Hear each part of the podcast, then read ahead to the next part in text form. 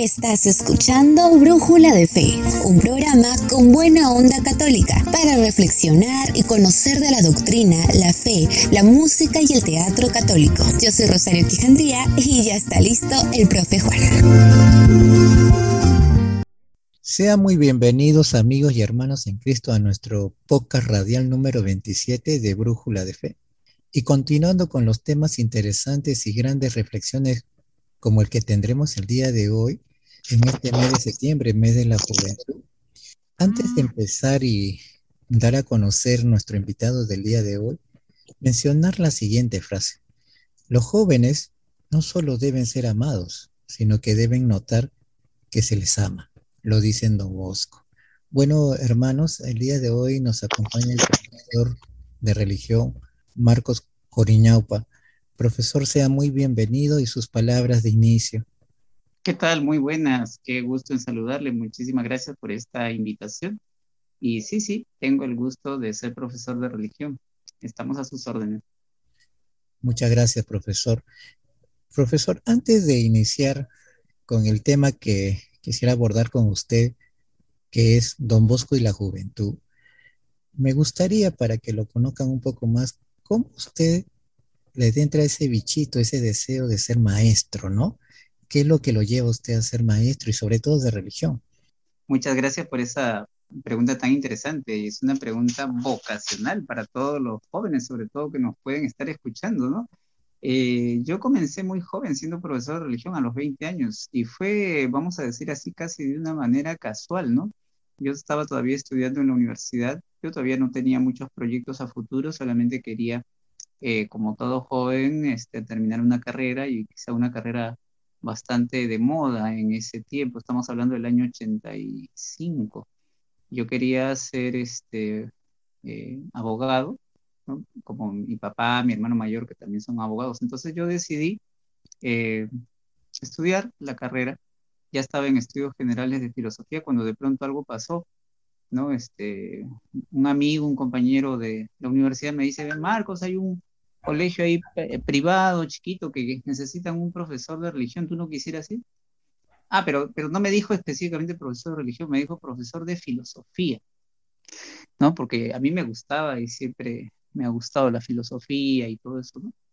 Bueno, entonces este, acepté, ¿no? Fui a ese colegio y este, me dijeron, eh, bueno, me recibió una señora directora eh, que de por sí a simple vista se veía que estaba muy, muy presionada, ¿no? Por, porque se ve que el colegio tenía muchos, muchos problemas, ¿no? Entonces, y siempre le faltaba profesores. Entonces me dicen, bueno, ya usted enseñe filosofía y también va a enseñar educación cívica. En esa época también se enseñaba en el colegio psicología, ¿no? Bueno, todos esos cursos enseñe usted y de paso este, enseñe ese curso de relleno el curso de relleno, ¿cuál será ese curso de relleno? Entonces me dice, ese curso, pues que se, que se llama religión, porque yo no creo en Dios, pero igual, o sea, de repente pues usted puede enseñar eso y ya está, ¿no? Porque así nos obligan, que, los alumnos tienen que llevar ese curso. Ah, bueno, sí, está bien, con mucho gusto, ¿no? Entonces me dio todos los grados, ¿no? De primero a quinto de secundaria para enseñar religión, ¿no? Entonces fue la primera vez, la oportunidad que tuve de enseñar religión, todavía yo era estudiante universitario, y llegó un momento en que empecé a hacer pues la labor pastoral que siempre estamos acostumbrados a hacer en el área, ¿no? Y bueno, me pareció coherente que, por ejemplo, para el Día del Papa, el Día de San Pedro y San Pablo, el 29 de junio, eh, hagamos una celebración de la palabra, ¿no? Compartir, eh, compartir un poco con los chicos, ¿no? Una lectura, algunas oraciones, algunas peticiones, lo que siempre se acostumbra a hacer y eso fue en, el, en una ceremonia en el patio. Y cuando terminó todo, este, ya nos retirábamos, los chicos se iban a recreo, entonces la, esta señora directora me llama a su oficina y me dice, profesor, tengo que hablar con usted. Sí, sí, claro que sí, ¿de qué se trata? ¿no? Yo pensando, ¿no? De repente me va a felicitar, me va a decir qué bien ese trabajo que han hecho con los alumnos. Pero no, este, fue todo lo contrario. Me dijo que le parecía un, una cosa insólita, increíble, que en pleno siglo XX se esté dando vivas al Papa, se esté orando, y es más, eso no tiene nada que ver con lo que usted tiene que estar haciendo, así que, ¿sabe qué? Ya olvídese. En este momento ya se rescinde el contrato con usted. Entonces yo me quedé, como ustedes supondrán, totalmente impactado, ¿no? Porque dije, qué raro, ¿no? Y al final, una frase que me impactó más todavía fue cuando me dice, si Dios no existe, así que usted está perdiendo su tiempo. Y yo no quiero ese tipo de profesores acá. Bueno, me retiré, lógicamente. Pero aunque parezca mentira, lo primero que se me vino a la cabeza fue, pobrecita esta señora, ¿no? Nadie le ha ayudado a descubrir quién es Dios, a descubrir la fe, etcétera, ¿no? Y fue allí donde se me metió a la cabeza, y si realmente me preparo para ser profesor de religión, y ahí empezó toda la historia, ¿no? Entonces tomé muchas decisiones. La primera fue interrumpir todos los estudios que estaba haciendo y me metí a estudiar en el Instituto Pedagógico Catequético, ¿no? En Nuestra Señora de la Evangelización, para ser profesor religioso, ¿no? Y fue así que comenzó toda mi trayectoria de verdad que estoy muy contento de, esta bella vocación. Qué bonito testimonio, profe, ¿ah? y de verdad como a veces nosotros no entendemos cómo Dios nos llama, ¿no? Es por diversas circunstancias o formas, ¿no? Bueno, profesor, la primera pregunta es, ¿quién fue Don Bosco ¿Y quiénes son los salesianos? Mm, muchísimas gracias por esa pregunta. lo primero que puedo decir, eh, y, tiene que ver con este testimonio del descubrimiento de mi vocación como profesor de religión, ¿no? Eh, para mí, don Bosco, ah, desde muy pequeño lo he entendido así, eh, como siempre se le ha conocido. Don Bosco ha pasado la historia de la iglesia como el padre y maestro de la juventud.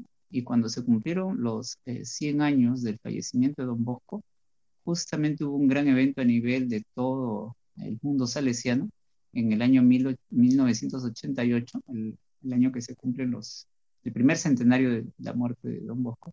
Entonces allí eh, se dijeron muchas cosas y el Papa de entonces, San Juan Pablo II, eh, sacó un documento pontificio muy importante eh, y que lo titula así, Don Bosco, Padre y Maestro de la Juventud.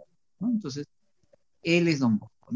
Y parece mentira, pero más que, digamos, precisiones teológicas o espirituales, yo creo que la práctica, la vivencia de Don Bosco es lo que ha marcado la espiritualidad salesiana, ¿no? Por eso es que eh, Don Bosco piensa en un proyecto de salvación para los jóvenes, ¿no? Producto también de su propia experiencia, ¿no? Porque como todos sabemos, Don Bosco este, es huérfano de padre a temprana edad y solo se educó con su mamá, que está también introducido su causa de beatificación, mamá Margarita, ¿no? Y él, eh, de esa manera, va descubriendo con la ayuda de muchos sacerdotes santos, ¿no? Eh, cuál era la misión que el Señor le tenía. Y a los nueve años, su famoso sueño de los nueve años, le deja marcado cuál era su derrotero, que finalmente, ya en el año 1884, bastante cercano a su muerte, él eh, en un llanto tremendo frente al, altar en la iglesia del Sagrado Corazón de Jesús en Roma, eh, entiende todo, ¿no? Y allí resuenan nuevamente las palabras de su madre, mamá Margarita, a su tiempo vas a entender todo. Y eso era lo que él había escuchado en el sueño, ¿no? A su tiempo lo comprenderás. Y así fue. Entonces allí ya todo tenía sentido. Después de que había visto cómo se cristalizaba la gran congregación salesiana, que en, ese tiempo él la funda como la Sociedad San Francisco de Sales, y hoy la familia salesiana, porque además se extiende un gran movimiento espiritual llamado la familia salesiana, está realmente en los cinco países, está conformado por 56 grupos que tienen como padre común espiritual a San Juan Bosco, ¿no? cuya misión fundamental es la evangelización de los jóvenes y de manera especial a los eh, de más eh, situaciones de riesgo moral. Eso es un poco lo que puedo decir de Don Bosco.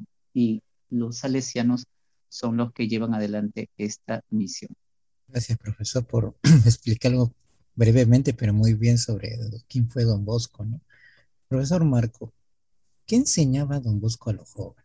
Ay, qué buena pregunta. Yo creo que esa es una eh, cosa muy, muy sabida. Incluso eh, un poco así a modo de chiste, a veces eh, se dice en los ámbitos eclesiales, ¿no? Hay tres grandes secretos en la, en la iglesia, ¿no?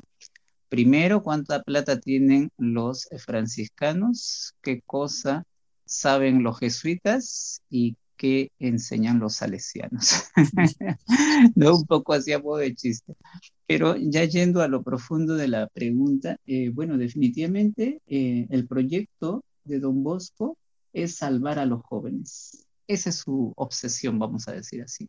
Y en todos los escritos eh, de Pietro Brocardo, por ejemplo, que es un libro famoso donde nos habla de eh, Don Bosco, verdaderamente santo y verdaderamente hombre, o eh, Eugenio Cheria, Don Bosco con Dios, siempre se trasluce esa mirada de Don Bosco con una obsesión muy concreta, ¿no? la salvación de los jóvenes, la salvación de las almas.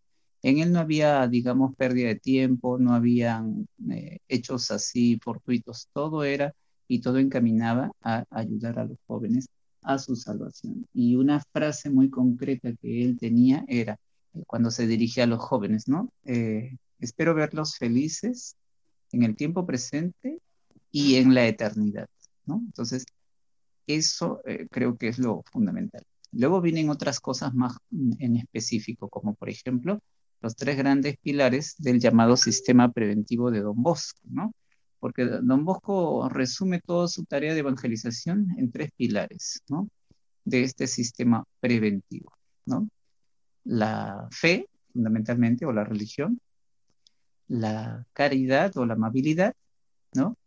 Y de hecho la razón. Entonces esos son los, eh, los tres pilares fundamentales que él siempre va a tener y va a educar con esa visión inclusive hay un opúsculo famoso, muy, muy breve, pero muy concreto porque se lo pidieron. El mismo Papa este, de entonces, eh, Papa Pío IX, le pidió que por favor haga un escrito, algo donde resuma cuál es su estilo de evangelización de los jóvenes. Y él basa toda su obra y toda su actividad evangelizadora en esos tres pilares, ¿no? Del cual todos los salesianos son eh, herederos y todos los demás miembros de la familia salesiana, que somos todos los que conformamos este vasto movimiento salesiano, eh, también hemos heredado y así lo promovemos. ¿no? Muy, muy buena enseñanza, profesora. Realmente, ¿no? A veces, al menos yo no conozco de Don Bosco, pero no tanto, y realmente es un modelo de maestro. Profesor, ¿cuál es el papel que juega Don Bosco en la juventud? como decíamos, eh, don Bosco siempre decía que lo mejor es educar a los jóvenes. Si quieren hacer una obra buena realmente, hay que educar a los jóvenes. Y en muchas oportunidades se ha resumido toda su labor, su actividad y toda su práctica en la eh, educación de la juventud. Pero ojo, acá también hay que hacer una precisión muy importante, ¿no? Eh, a veces se, puede, se podría pensar que lo fundamental en, lo, en el estilo salesiano y en la vocación salesiana es la educación, pero no es lo esencial. Es, eh, vamos a decir así, como un espacio, un medio más para la evangelización, porque lo que a don Bosco le interesa fundamentalmente es la evangelización, salvar almas, ¿no? Como él decía en su famoso eslogan, ¿no? Eh, dame almas, llévate lo demás, ¿no? O sea, no le interesaba más que salvar almas. la educación es un espacio más para la evangelización de los jóvenes. Entonces, por eso es que don Bosco precisaba a los salesianos y a toda la familia salesiana en general y a todos con quienes él interactuaba, quieren hacer una buena acción, quieren hacer una buena obra, eduquen a los jóvenes, ¿no? Porque son el presente y el futuro de eh, la sociedad, de la iglesia y de todo. Y él lo dice en un tiempo donde, como ustedes este, eh, recordarán, pues en general el mundo estaba muy conflictuado, casi como en el tiempo actual, ¿no? Porque estaba todo el tema de la revolución industrial, había muchos jóvenes que estaban en las calles allá en, Turín, este, asaltando, delinquiendo, viviendo en las calles. Entonces, él se preocupa de atraer a todos ellos, ¿no? Con un estilo juvenil muy claro para poderlos evangelizar. Y de hecho, han habido muchos grupos de santidad producto de ese encuentro con Don Bosco, ¿no? Bueno, profesor Marco, ahora escucharemos un hermoso tema musical este, dedicado a Don Bosco, titulado Padre, Maestro y Amigo, y regresamos con la entrevista.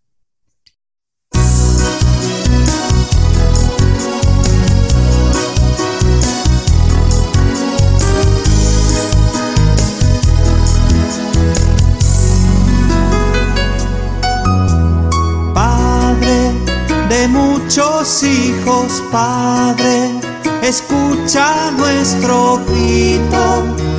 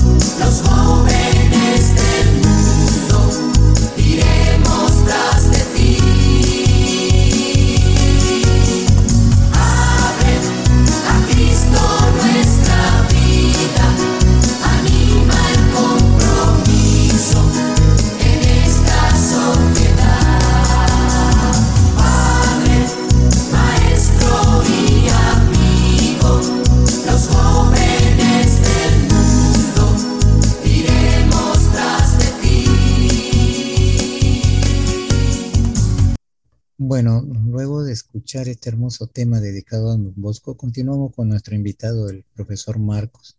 Profesor, ¿cuál fue el sueño que tuvo Don Bosco a los nueve años? Ya que usted lo mencionó, ¿lo puede decir? Sí, claro. Eh, y algo de eso también traduce esta canción que hemos escuchado, porque eh, eso era un poco lo que en conclusión él recogió. Vamos a ver. Cuando don Bosco tenía nueve años, efectivamente eh, tuvo un sueño que le marca su vida. Para esto también hay que decir que don Bosco luego va a tener muchos sueños, tanto así que hay obras completas, compendios, eh, tratados que han eh, profundizado y han interpretado y además recopilado la cantidad de sueños que tuvo don Bosco y eran muy aleccionadores. Pero este, el de los nueve años, es un clásico para toda la vida de este gran santo él sueña que se encuentra en un, digamos, en un campo, ¿no? En un prado bastante grande, pero eh, y observa bien y se da cuenta que hay algunos eh, animalitos que parecían así medio, medio bestializados, ¿no? Que estaban peleándose entre ellos, ¿no? Y se acerca más a ver y se trataba de un montón de jóvenes, adolescentes, ¿no? Que estaban peleándose, diciendo palabras oeces, estaban agrediéndose de la peor manera. Entonces él, eh, como buen turinés, como buen hijo del Piamonte, le sale todo su genio y comienza pues a, separarlos, a, empujones y decirles dejen de hacer esas cosas, etcétera, ¿no? Dentro de su, de su mentalidad de niño, ¿no? Pero eh, ahí es donde descubre una tremenda revelación y se le presenta Jesús, ¿no? Y eh, la Virgen María, ¿no? Y Jesús le dice una cosa muy precisa, no con golpes, sino con el amor, ¿no? Y entonces eh, Don Bosco se queda muy impresionado. Y luego de eso eh, añade una frase más, y esta voz le dice, a su tiempo lo comprenderás. Yo te daré a la maestra, en cuya escuela serás sabio. Para eso le presenta nada menos que a la Virgen María y eh, María Auxiliadora. Y la Virgen María le dice algo muy preciso. Don Bosco, o bueno, Juanito, le dice en ese tiempo, porque era un niño, Juanito, hazte humilde, fuerte y robusto. Luego de haber tenido toda esa visión y haber quedado impactado con toda esa escena, Juanito Bosco pues este, se acerca nuevamente a ver a esos este, animalitos medio así bestializados y se da cuenta que se transforman en unas ovejitas, ¿no? ¿No? Y esas ovejitas luego eh, se presentan como unos niños y jóvenes adolescentes muy bien educados, muy pacíficos ya y totalmente eh, unidos al Señor, ¿no? Con una tremenda eh, devoción y cariño por la Eucaristía. Entonces ahí empieza su trabajo, ahí empieza su vocación, ahí empieza su llamada. Bueno, entonces se despierta y luego que narra este sueño en la mesa, ¿no? A la hora del desayuno estaba presente la mamá, la abuelita, los hermanos, ¿no? Tenía sus hermanos. Y los hermanos le dicen, ah, seguramente vas a ser un pandillero, vas a ser un jefe de una de, esa de esas bandas ahí que hay. ¿no? La abuela le dice, bueno, no hay que hacer caso a los sueños, los sueños simplemente son cosas que pasan y nada más. Y eh, mamá Margarita, con mucha sabiduría, como siempre, una mujer muy llena de Dios, que a pesar de ser analfabeta y no tener mayores estudios, simple y llanamente le dice, eh, Juanito, de repente Dios quiere que tú seas sacerdote, ¿no? Eso es lo que podemos decir y esa es la herencia que ha eh, dejado Don Bosco para toda la obra suya, ¿no? Gracias, profesor, por justo comentar sobre este sueño tan hermoso que tuvo Don Bosco a esta edad, ¿no? Y que le ayudó pues en su vida vocacional más adelante. Profesor este Marcos, ¿desde qué año están los salesianos en el Perú y cuál es su labor que realizan acá en nuestra patria? Ajá, muy buena pregunta. Bueno, los salesianos ya están, sinceramente, casi 200 años, sí es una cosa impresionante lo que ha sucedido, porque si nosotros nos damos cuenta, la labor de la congregación salesiana en el Perú ah, ha acompañado los primeros años de nuestra independencia. Justamente la Basílica de María Auxiliadora, que se encuentra en la Avenida Brasil, en el distrito de Breña, ha cumplido también 200 años de construida. Pero se sabe que los salesianos eh, no son los primeros en llegar. Los primeros en llegar al Perú son los salesianos cooperadores, ¿no? Porque, a ver, eh, para eso tenemos que saber que la eh, visión de Don Bosco era aglutinar a todas las personas, ¿no? No solamente a los sacerdotes salesianos o hermanos salesianos, sino a todas las personas, ¿no? Eh, casados, solteros, todos, todos, todos, ¿no? Y, y, lo que formó, pues, fue eso, ¿no? El gran, vasto movimiento salesiano y la familia salesiana pero son tres las grandes obras de Don Bosco en ese sentido. Fundar primero a la Sociedad de San Francisco de Sales, que son los salesianos de Don Bosco, luego al Instituto de las Hijas de María Auxiliadora, que junto con Santa María Dominga Mazzarello fundan esta congregación para hacer lo propio, ¿no? Pero en clave eh, femenina, ¿no? Para las niñas, para las adolescentes y jóvenes, ¿no? Que eso lo entendió muy bien Santa María Dominga Mazzarello, que fue su aliada en ese sentido.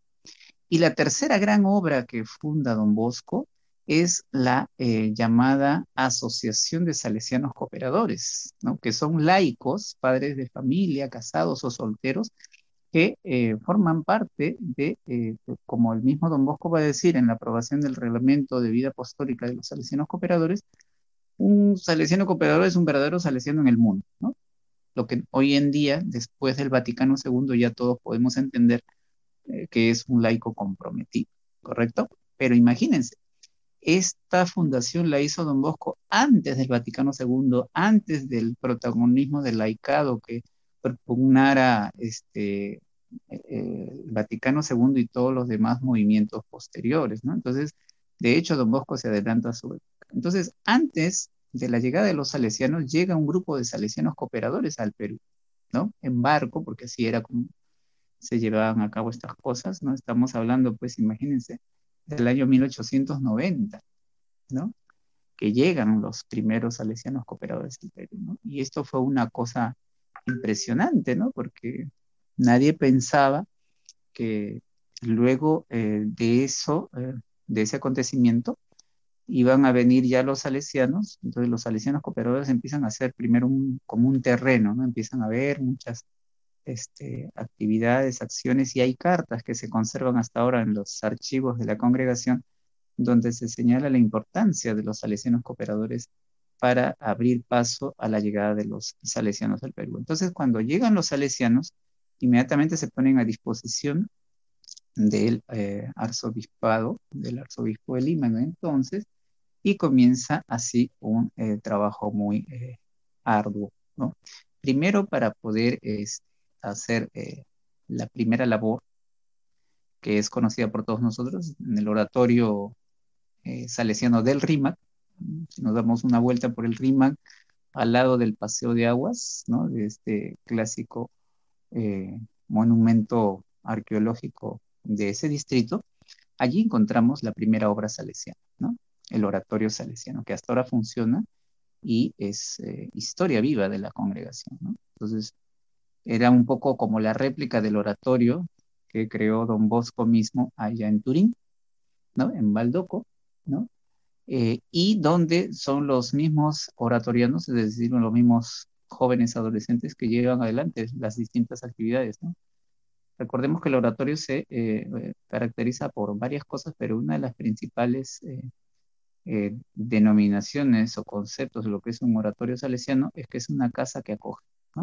Entonces, los chicos llegan, tienen formación, tienen deporte, tienen actividades artísticas, culturales, recreativas, Hoy en día también cuentan con talleres de mecánica y otro tipo de cosas, serigrafía también. Y albergan también a algunos jóvenes que no tienen dónde estar. Eso es lo clásico y lo específico del, eh, oratorio salesiano, ¿no? Entonces, así llegan los salesianos y así comienza la obra aquí en el Perú. Hoy en día se ha extendido en, en muchos lugares del Perú, en el norte, en, por ejemplo en Piura, es muy conocida la obra de Bosconia, que es muy grande, luego también están en Pucallpa, están aquí en Lima, están en eh, Huancayo, están en Ayacucho, en el Cusco, de hecho, ¿no? Eh, tienen unas grandes misiones por allí, ¿no? Y eso eh, ha sido siempre motivo de mucho entusiasmo para muchas familias, para muchas personas, ¿no? Y de las hijas de María Auxiliadora, casi, casi paralelamente, ¿no? También se encuentran en muchos lugares de nuestro país, porque eh, después de la llegada de los salesianos llegan también las hijas de María Auxiliadora y los salesianos cooperadores, que ellos sí se encuentran casi en todo el Perú, ¿no? Por distintos lugares, ¿no? Que es una organización, como digo, laical muy grande y que hacen una labor muy, eh, vamos a decir así, de fermento en la masa, ¿no? Como dice el Evangelio. Que están en las distintas realidades. Hoy en día la familia salesiana se ha fortalecido mucho y hay muchos grupos laicales también dentro de la familia salesiana, como son las, eh, la Asociación de Damas Salesianas, la Asociación de Exalumnos, de Exalumnas, eh, luego también hay órdenes religiosas como las Hermanas de los Sagrados Corazones, están también las hermanas eh, misioneras de Corazón de Jesús y María, más conocida anteriormente como las hermanas eh, misioneras de la caridad de Miyazaki, ¿no? que fueron fundadas por un salesiano en el Japón. Y también existen eh, ramas de laicos y laicas consagradas, ¿no? o sea, las voluntarias de Don Bosco, que fueron fundadas por Don Felipe Rinaldi, también tienen una presencia muy grande acá en el Perú, y los voluntarios con Don Bosco, que también son laicos consagrados varones, ¿no? que es lo último, último, vamos a decir así, de las fundaciones a nivel mundial. Entonces, como vemos, el vasto movimiento salesiano aquí en el Perú es muy grande y, bueno, todo siempre con la misma inquietud y el mismo objetivo, ¿no? Salvar a los jóvenes. Eso es lo que podría decir.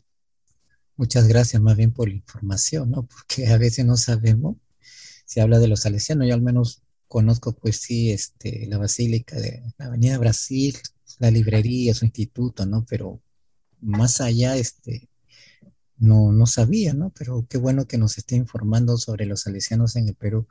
Profesor Marcos, para ir concluyendo con las preguntas, ¿nos puede hablar de los trabajos pastorales que usted realiza con sus estudiantes? Claro que sí, con mucho gusto. Y tiene mucho que ver también con eh, nuestra, nuestro estilo salesiano, ¿no? Porque yo provengo de las canteras salesianas de todas maneras, porque yo me eduqué en colegios salesianos desde mi primaria, secundaria, eh, siempre, ¿no? Y luego a nivel pastoral me formé en el Centro Catequético Salesiano, ¿no? Con grandes salesianos, a Dios gracias, el padre Enio Leonardi, por ejemplo, el padre Francisco Bacarello, y siempre haciendo una labor permanente a nivel de familia salesiana y como exalumno también. Entonces, eh, lo que yo podría decir es que he tratado de trasladar, ¿no? Toda esta riqueza dejada por Don Bosco a nuestra labor pastoral, ¿no? Eh, en el momento actual, tengo ya 26 años en la institución educativa pública emblemática Bartolomé Herrera, ¿no? Y debemos decir de que nuestro país, el Perú, es uno de los pocos países donde todavía se mantiene eh, intacto el concordato entre el Perú, y la Santa Sede, ¿no? Eso quiere decir que todavía tenemos eh, la oportunidad de seguir enseñando el curso de religión dentro de las aulas en los colegios públicos, ¿no? Cosa que ya nos está dando en muchos países del, mundo, ¿no? Este es uno de los pocos países donde todavía se puede hacer eso, ¿no? Y lógicamente los tiempos han cambiado, hay eh, también la oportunidad de evangelizar, ¿no? En clave eh, salesiana desde nuestras aulas del colegio estatal en, el que participo. Y una de las cosas que hemos hecho durante todo este tiempo es siempre tener encuentros con los jóvenes, ¿no? Y una cosa también muy importante, de acuerdo a las eh, últimas décadas, donde la problemática familiar se ha vuelto muy fuerte y muy difícil, también tenemos la oportunidad de tener encuentros de padres e hijos, ¿no? Porque nos hemos dado cuenta que para salvar a los jóvenes hay que ayudar a las familias que muchas veces tienen situaciones muy eh, difíciles, ¿no? De resolver, ¿no? Entonces nuestro lema muchas veces en el colegio es ese, ¿no? Eh, nosotros queremos ayudar y evangelizar a los jóvenes y sus familias, ¿no? Porque donde hay un joven adolescente que tiene dificultades de todo tipo, es probable que haya una familia que necesite también de la palabra del Señor.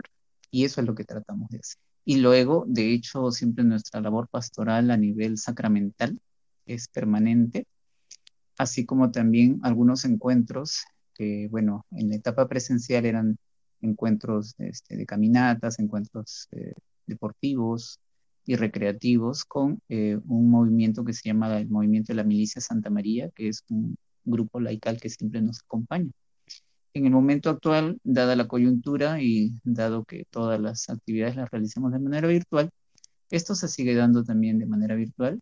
Hemos tenido también ya algunos encuentros con padres de familia eh, de manera virtual y algunas de estas reuniones con jóvenes los días sábados, siempre a las 4 de la tarde, en lo que le hemos llamado la formación en valores.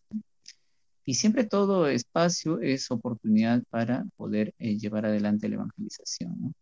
Y una cosa muy importante también que creo que eh, fue la obsesión de Don Bosco paralelamente a la evangelización y la salvación de las almas, es mirar toda nuestra tarea pastoral en clave vocacional. Entonces siempre invitar a los jóvenes a un ideal muy alto y muy noble, alcanzar la santidad.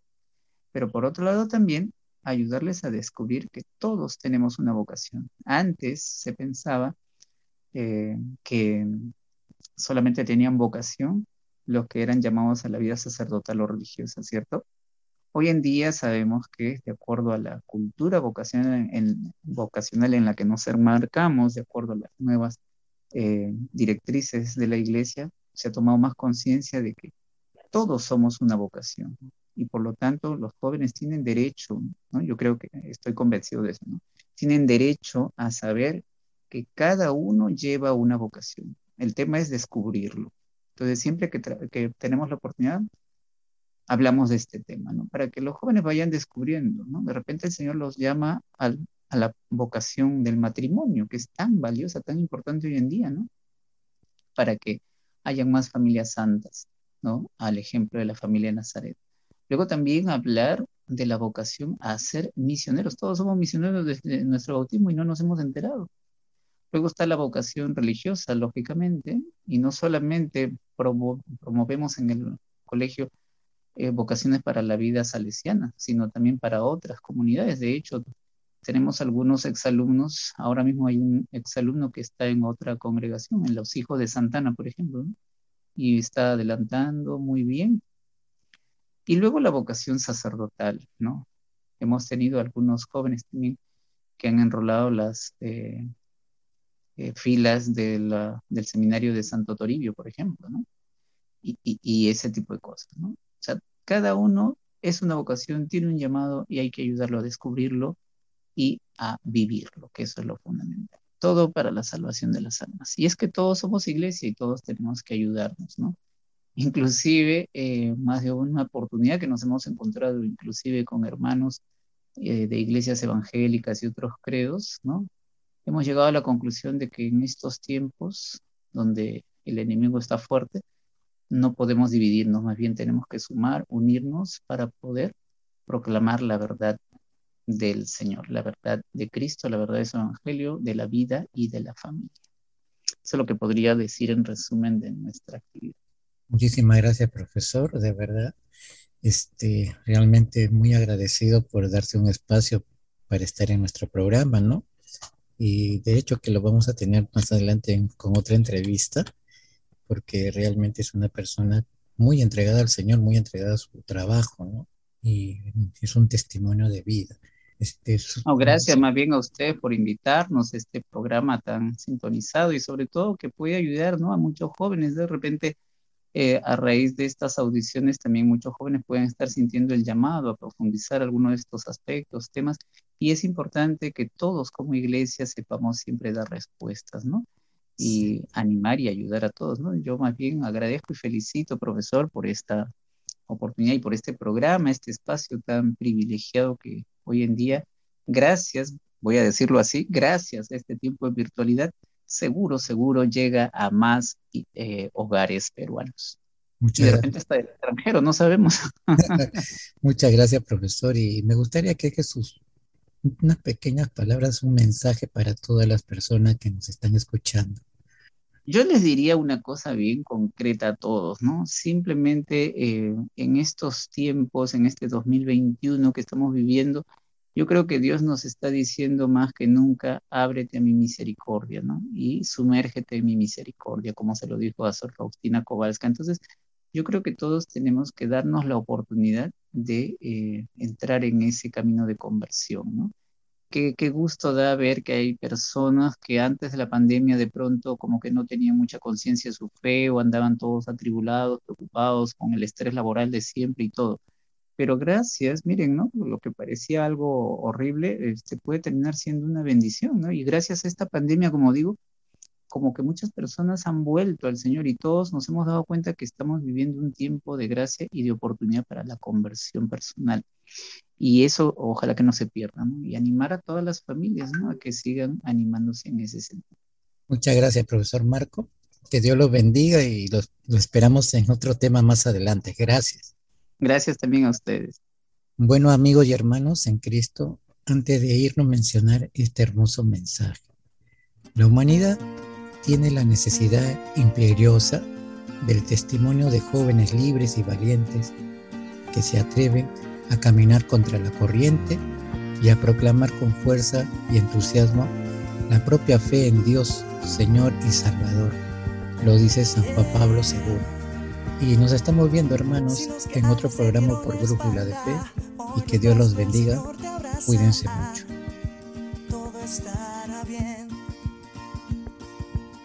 Si no tienes para pagar la casa, eres dueño del oro y la plata. Todo estará bien, solo tienes que confiar en él. Pronto el sol saldrá otra vez.